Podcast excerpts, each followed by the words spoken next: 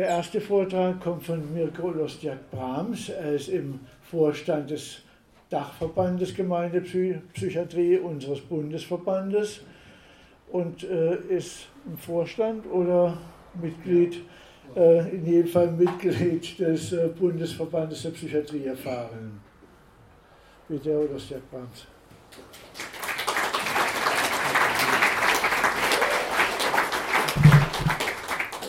Ja, vielen Dank, Achim Doffert.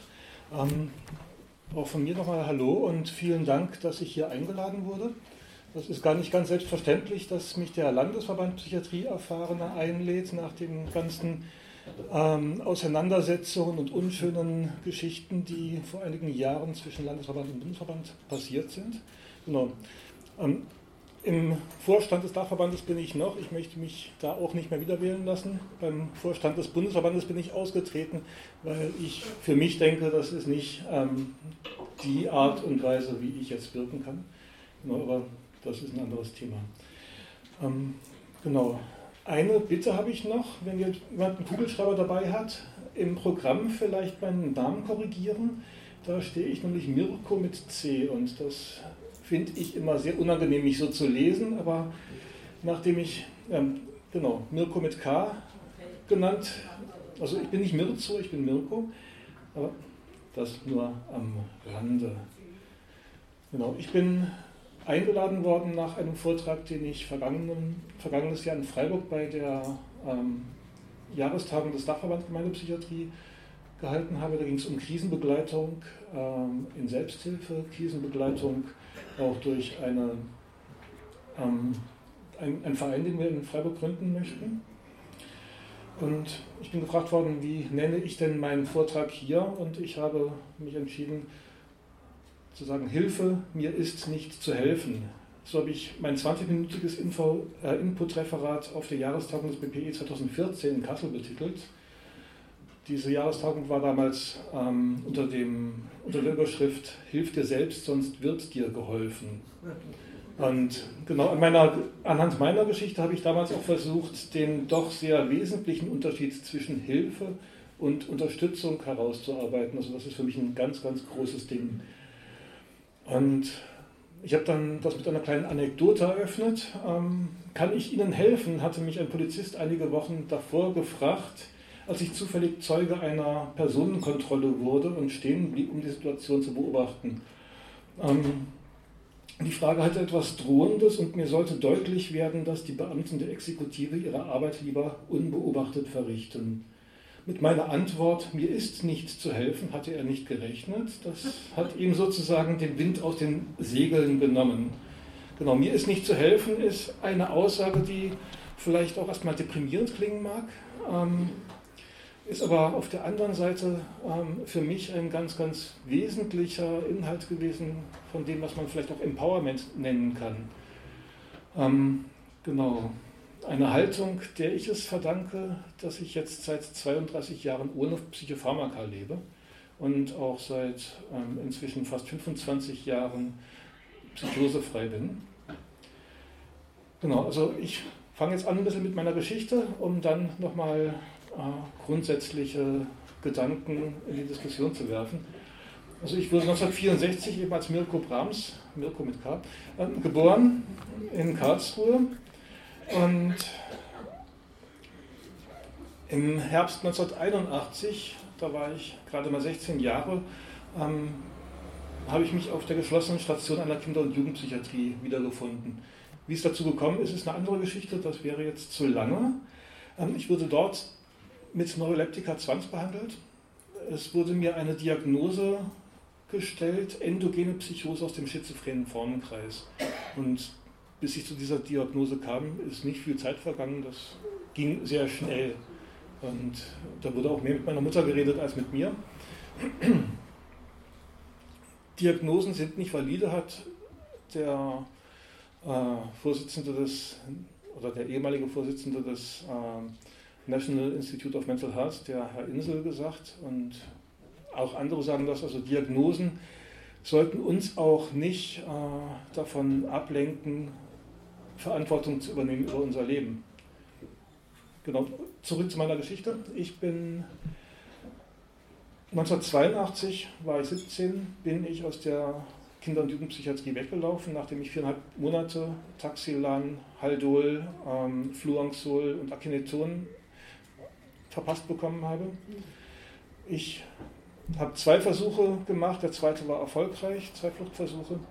Und nachdem dann klar war, dass ich nicht mehr zurückgehe und man auch keine Handhabe hat, mich zurückzuzwingen, ähm, wollte man mich noch dazu überreden, meine Medikamente wenigstens weiterzunehmen. Glücklicherweise habe ich das nicht getan. Ich bin auch wieder durchgedreht, später. Ich bin wieder in die Psychiatrie gekommen und insgesamt habe ich drei psychiatrische Aufenthalte gehabt. Aber schon nach, meinem ersten, nach meiner ersten Behandlung war mir klar, dass ich die Probleme, die mich in diese Krise geführt haben, also das, was man Psychose nennt, dass die durch den Psychiatrieaufenthalt keineswegs bewältigt waren. Ich hatte nur noch ein Problem mehr, nämlich das mit den Drogen, also mit diesen Medikamenten oder Nervengift, wie andere sagen, Neurotoxine. Ähm, und ja, also nachdem ich geflohen bin, 1982, war ich 1984 wieder in der Psychiatrie. 1985 kam es wieder zu einer psychiatrischen Behandlung, diesmal ambulant, wieder mit psychiatrischen Drogen. 1986 war es dann wieder soweit, das heißt, man sieht, die Abstände zwischen diesen Episoden wurden kürzer. Und 1986 habe ich es dann geschafft, über den Zaun zu gehen. In Berlin eine geschlossene Station mit kleinem Außengelände und ja, ich hatte verdammtes Glück, dass ich das geschafft habe und ich hatte auch verdammtes Glück, dass ich das geschafft habe, seither nicht mehr zurückzukommen. Damals hat mir eine Gruppe geholfen, die sich Selbsthilfegruppe Psychiatrie Überlebender im Untertitel nannte, die Irrenoffensive, die von Peter Lehmann und anderen 1980 in Berlin gegründet worden ist. Und die haben ja auch geholfen, draußen zu bleiben, nachdem ich über den Zaun bin. Über die hatte ich einen Rechtsanwalt, ähm, der mir dabei geholfen hat, der von mir kein Geld wollte, der sich eigentlich mit Mietrecht beschäftigt hat, aber im Bereich Psychiatrie deshalb aktiv war, weil seine Großmutter dort ums Leben gekommen ist. Seit 1986, wie gesagt, keine weitere psychiatrische Behandlung. Das heißt nicht, dass ich nicht wieder in die Krise gekommen bin. Also 1988 bin ich wieder durchgedreht und hatte aber mit der Irrenoffensive eine ähm, Möglichkeit, ein, eine Anlaufstelle, einen Ort, in dem ich sein konnte, wo niemand versucht hat, mir zu helfen, oder mich zu behandeln oder, oder und wo man mich einfach ernst genommen hat und mir auch gesagt hat, wenn ich Scheiße gebaut habe. Also authentisch war, offen war und gesagt hat, das geht hier nicht. Ansonsten sehr, sehr viel ausgehalten hat. Also aushalten ist ein wesentliches Ding. 1988 hatte ich natürlich auch den Vorteil, dass ich mit Menschen zu tun hatte, die einen Kinderarzt zitiert haben mit dem Satz, das ist eine Psychose, das geht auch wieder vorbei. Und ähm, ich bin durch Höllen gegangen. Also ich möchte das jetzt nicht im Einzelnen beschreiben. Es war jetzt keine leichte Zeit, es ist kein, äh, kein Spaß. Und es ist auch nichts, was man sich jetzt bewusst suchen sollte. Aber ja, ich hatte auch ein Umfeld, das versucht hat, mir zu helfen. Leute, die mir gesagt haben, hier mach doch mal dies, mach doch mal jenes und die mir versucht haben, mich zu irgendwelchen Angeboten zu bringen und, und, und. Irgendwann hatten die aber die Schnauze voll.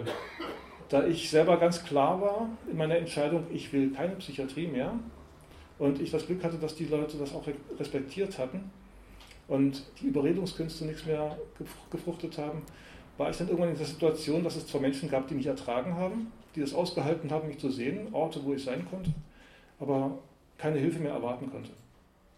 Und als mir das klar war, ging es relativ schnell, dass ich wieder in die Welt zurückgegangen bin. Dabei hat mir aber auch geholfen, dass ich ähm, Orte gefunden habe, an denen es sinnvoll war zu sein. Also 1988 war das das Kubatz-Dreieck oder Lenny-Dreieck. Das war ein kleines ähm, Gelände, das eigentlich der DDR gehörte, das dann im Rahmen, also gehörte zur DDR, war aber westlich der Mauer und sollte im Rahmen eines Gebietstausches ähm, dem Westen zugeschrieben werden, damit die dort eine sehr umstrittene Stadtautobahn durchziehen können. Und da gab es ein Hüttendorf und da ich immer schon ökologisch interessiert war, hatte ich plötzlich in diesem Projekt ähm, wieder einen Sinn gesehen. Also ich bin dort hingegangen und war erstmal noch sehr verwirrt, aber habe dann geschaut, okay, jetzt möchte ich das unterstützen, also versuche ich dann doch wieder zum Amt zu gehen, Geld zu besorgen, dass ich da Essen hinbringen kann. Und, und, und. Und es war, innerhalb von zwei Wochen war ich, war ich wieder einigermaßen klar. Und bin dann erstmal nach Portugal gefahren. Also nicht erstmal, ich muss es kurz machen, ich habe nur begrenzte Zeit. Genau, ich war dann erstmal weg und ich war auch dann bis 1993, also ich kam 89 zurück nach Deutschland, dann kam ich in eine Situation, wo die Irrenoffensive in einem großen Stress war und sich gestritten hat und ich bin von der Irrenoffensive, ähm, habe ich mich eher zurückgezogen. Und ich dachte, nachdem ich dann so vier, fünf Jahre psychosefrei war, dass ich das irgendwie gepackt habe. Und naja, dann war ich unglücklich verliebt und die Frau war wieder am anderen Ende des Planeten oder auf der anderen Seite. Und dann hatte ich eine Anführungsstriche verrückte Person davor bewahrt, zwangseingewiesen zu werden, habe hab sie begleitet und war dann sehr, sehr schnell viel näher in ihrer Welt als in meiner Umgebung und bin in den heftigsten Wahnsinn meines Lebens geraten, den kreativsten Wahnsinn und habe auch das überlebt und habe auch das unbehandelt durchgestanden. Und ich habe einfach ein sehr, sehr großes Glück gehabt, dass es Menschen um mich herum gab, eben die mich ausgehalten haben. Dass es Menschen gab, die nicht eingegriffen, also nicht eingegriffen haben in dem Sinne, ähm, mich irgendwo hin zu verbringen. Und ich habe auch Glück gehabt, dass ich irgendwie mit meinen Aktionen, also ich hatte zeitweise wirklich eine Axt, also ein Beil im Gürtel, ähm, als symbolischen Gegenstand. Also ich hatte nie vor, jemanden damit zu verletzen, aber es war ein magischer Gegenstand. Und es gab dann Menschen, die mir gesagt haben, hey, Mirko, äh, muss denn das sein? Und dann war es so ein kleines Hämmerchen, das dann auch funktioniert hat und nicht mehr so an. Ja, also so, es gibt da durchaus Möglichkeiten. Und wer Psychose kennt, oder solche Zustände kennt, der weiß, dass das irgendwie sehr, sehr viel Energie freisetzt, sehr, sehr viel Energie kostet. Und irgendwann ist es auch mal ähm, wirklich am Ende und ist man selbst am Ende und dann war ich zurückgezogen und mir wurde klar, was ich alles an merkwürdigen Sachen gemacht habe. Und aber auch zu der Zeit gab es dann eine Person, die bei mir geklopft hat. Und wenn ich so getan habe, getan habe, als gäbe es mich nicht, dann Essen vor meiner Tür gelassen hat und mir dann auch irgendwann gesagt hat, hey, ich kann mich nicht mein ganzes Leben um dich kümmern, guck mal, dass du wieder selber klarkommst und mich erstmal zum Amt begleitet hat und dann eben, ja, also es gab einfach Menschen, die da waren. Und es gab Menschen, bei denen ich sein konnte, wo die Tür offen war und die mir ermöglicht haben, eben diesen Weg zu gehen. Ich hatte sehr, sehr viel Glück dabei, klar. Und es war auch ganz klar, dass meine Entscheidung, äh, nicht in die Psychiatrie zu wollen und meine Erfahrung, dass es keine Hilfe gibt, ähm, auch sehr wesentlich war. Genau, Hilfe. Hilfe, mir ist nicht zu helfen. Hilfe? Wir kennen alle die Geschichte von der alten Dame, die sich überlegt, äh, ob sie jetzt ihren Schlüssel eingesteckt hat oder nicht und an der Straße steht und dann von einem jungen Mann über die Straße gebracht wird, weil der denkt, sie möchte rüber. Ähm, er denkt, er tut was Gutes und hilft ihr und sie hat jetzt das Problem, dass sie wieder zurück muss, um, ja, wie auch immer. Also so Hilfe ist durchaus was sehr Übergriffiges und die Hilfe, die ich in der Psychiatrie erlebt habe, war eben, ja, erstmal eingesperrt werden, war, nachdem ich das ähm, die Frage nicht beantworten konnte, weil ich gar nicht wusste, was sie vorhatten mit mir, ob ich einverstanden bin mit, mit der Behandlung, dass ich zu Boden gedrückt worden bin, eine Überdosis Haldol verpasst bekommen habe. Das ist das, was ich erstmal kennengelernt habe von Psychiatrie. Und ja, ich habe eben auch kennengelernt, dass es anders geht. Und was mich rausgebracht hat, war unter anderem auch, dass ich angefangen habe, auch Verantwortung zu übernehmen über die Bedeutungen, die ich den Sachen gebe. Dass ich also angefangen habe, auch umzudenken. Also nicht nur zu sagen, alles ist schwarz, oder nicht nur zu denken, alles ist schwarz, sondern mir die Möglichkeit zu geben, dass es auch anders sein könnte. Und mich korrigiert habe, alles sieht schwarz aus, als Beispiel jetzt. Und was ich erlebt habe, also gut, inzwischen bin ich seit 1993 nicht mehr in der Psychose gewesen und habe dann 94 mich von Berlin verabschiedet, Anfang 94, 95 meine spätere Frau kennengelernt, habe eine Tochter, die inzwischen 19 wird und sich aufs Abitur vorbereitet, einen Sohn, der jetzt 16 Jahre alt ist und habe mich eine ganze Weile nur am Rande mit Psychiatrie beschäftigt. Habe aber dann in Freiburg über meine Kontakte zu Radio Dreieckland auch Menschen kennengelernt, die psychiatrisch behandelt wurden, mit Medikamentencocktails, mit äh, ja, drei Monate weg gewesen und hinterher kaum wieder zu erkennen, einfach so verändert durch die Behandlung. Und habe dann auch gemerkt, ich kann mit meinem Erfahrungswissen, äh, also sollte ich nicht alleine bleiben. Ich habe mitbekommen, wie eine junge Frau, die nach jahrelangem Brasilien-Aufenthalt äh, nach Deutschland kam, hier auch Schwierigkeiten hatte, psychiatrisch zwangsbehandelt wurde und sich danach das Leben genommen hat. Und das ist nicht die erste Person aus meinem Umfeld, die nach psychiatrischer Behandlung ähm, sich entschieden hat, nicht mehr sein zu wollen. Und ja, also ich sehe, dass da ganz, ganz viel im Argen liegt. Seit 1986 beschäftige ich mich ja nicht nur mit meiner Geschichte, sondern ich habe ja auch damals dann bei der Irrenoffensive mich damit beschäftigt.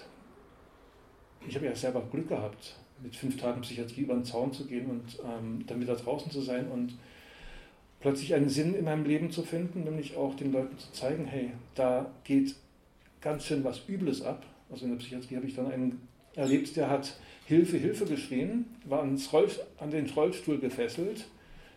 Er hatte einen Unfall gehabt vorher, klar, Beine kaputt, soll nicht laufen. Aber er stand dann in seinem Zimmer einzeln mit diesem Rollstuhl gefesselt und hat Hilfe geschrien, weil er nichts mehr anderes sagen konnte, wenn er aufs Klo musste und, und, und. Und gegenüber saßen die PflegerInnen und haben Kaffee getrunken. Und dann habe ich das, äh, also wenn man in einem sehr, sehr seltsamen Zustand ist und das mitbekommt, ist das schon übel. Anderer Patient hat erstmal deutlich was gegen mich gehabt. Ich bin in sein Zimmer mit reingelegt worden. Irgendwie. Natürlich hat er mir erstmal Gewalt angedroht. Ähm, ich weiß nicht genau, ob er mich geschlagen hat oder das nur wollte. Auf alle Fälle wurde er auch wieder niedergespritzt. Ähm, ein Patient war da, der war drei Wochen äh, über drei Wochen dort, weil er wütend geworden ist auf dem Sozialamt und ein Loch in die Tür getreten hat. Und behandelt mit Haldol. Und ja, nachdem ich damals 86 draußen war, bei der Irrenoffensive über den Anwalt klargemacht hatte, dass ich nicht mehr rein muss, habe ich die Leute besucht und schon am ersten Tag Stationsverbot bekommen. Also erst wollten sie mich nicht rauslassen, dann wollten sie mich nicht reinlassen. Gut. Also ich habe dann für die Irrenoffensive Zeitungen verteilt und bin mit vielen Leuten ins Gespräch gekommen, habe viele Erfahrungsberichte von sowohl den sogenannten Betroffenen als auch von Angehörigen bekommen. Ich habe 2010 war ich dann beim 30-jährigen Jubiläum der Irrenoffensive und seit 2011 bin ich wieder aktiv, bin in den Bundesverband eingetreten ähm, und mache eben sowohl Beratung als auch, dass ich Ex-In-Ausbildung gemacht habe und die Fortbildung im offenen Dialog bei Volkmar Aderholt gemacht habe und in Freiburg eben aktiv bin in einem Arbeitskreis für außerstationäre Krisenbegleitung, so haben wir uns genannt. Das nach dem Soteria-Prinzip, dem Dabeisein, also Menschen auf ihren Wegen begleiten oder einfach nur da sein, ohne helfen zu wollen. Also Soteria ist ja von Loren Moscher ähm, damals explizit mit Laien verwirklicht worden, also Leute, die keine psychiatrische Vorbildung haben die nicht den Anspruch haben, jetzt therapeutisch zu wirken, sondern einfach nur da sein, den Leuten Raum geben. Weil es gibt keine Hilfe. Das, was in mir passiert, da kann mir keiner helfen. Das sind Sachen, mit denen ich klarkommen muss, mit denen ich irgendwie umgehen lernen muss. Das, was ich früher erlebt habe, kann mir keiner wegnehmen. Man kann mich unterstützen, damit klarzukommen, klar.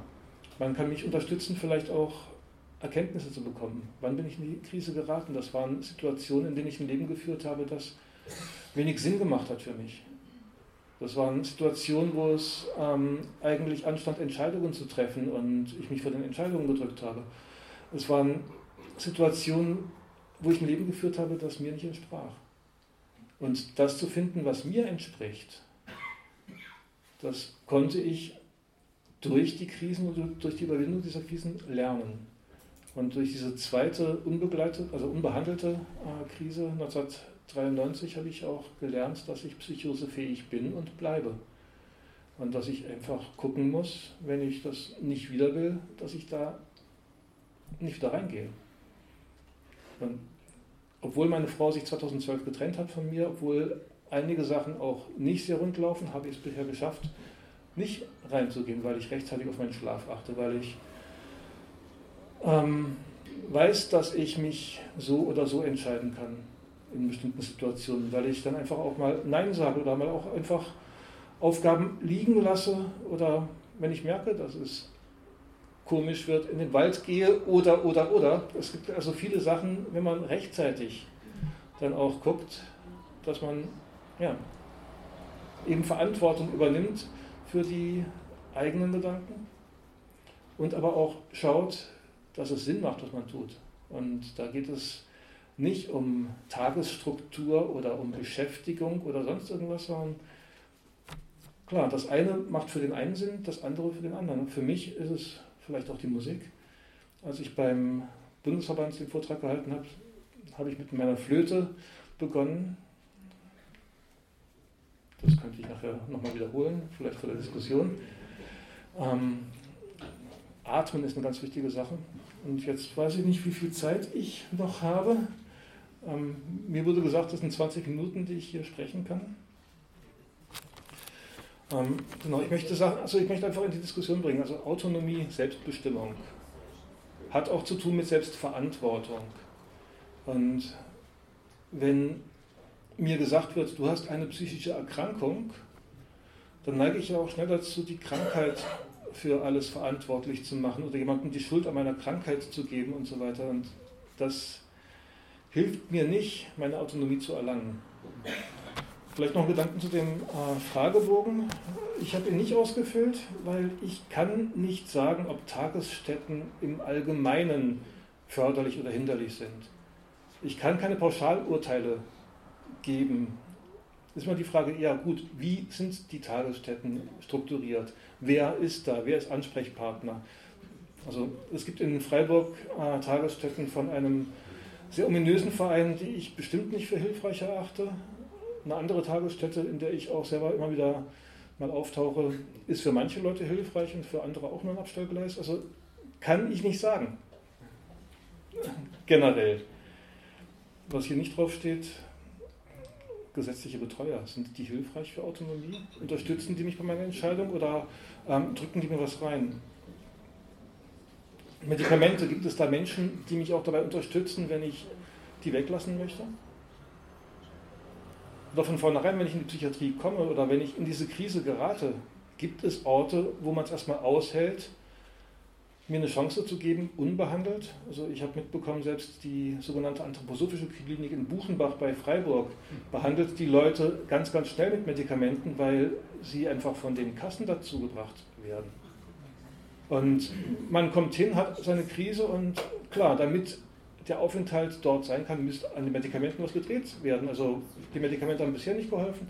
Nehmen wir vielleicht ein anderes machen, wir Medikamentenumstellung, dann kann der weitere Aufenthalt wieder finanziert werden. Das ist gruselig. Also da gibt es ganz, ganz viele Fragen, die wir uns stellen können. Und eben Autonomie fängt dann auch von vornherein dabei an, dass ich in die Entscheidung ob ich behandelt werde, wie ich behandelt werde, mit einbezogen werde und dass es um mich als Person geht und nicht um irgendeine Krankheit, die mir weggemacht werden soll. So, das mal als Diskussionsgrundlage für nachher. Ich danke euch fürs Zuhören. Und,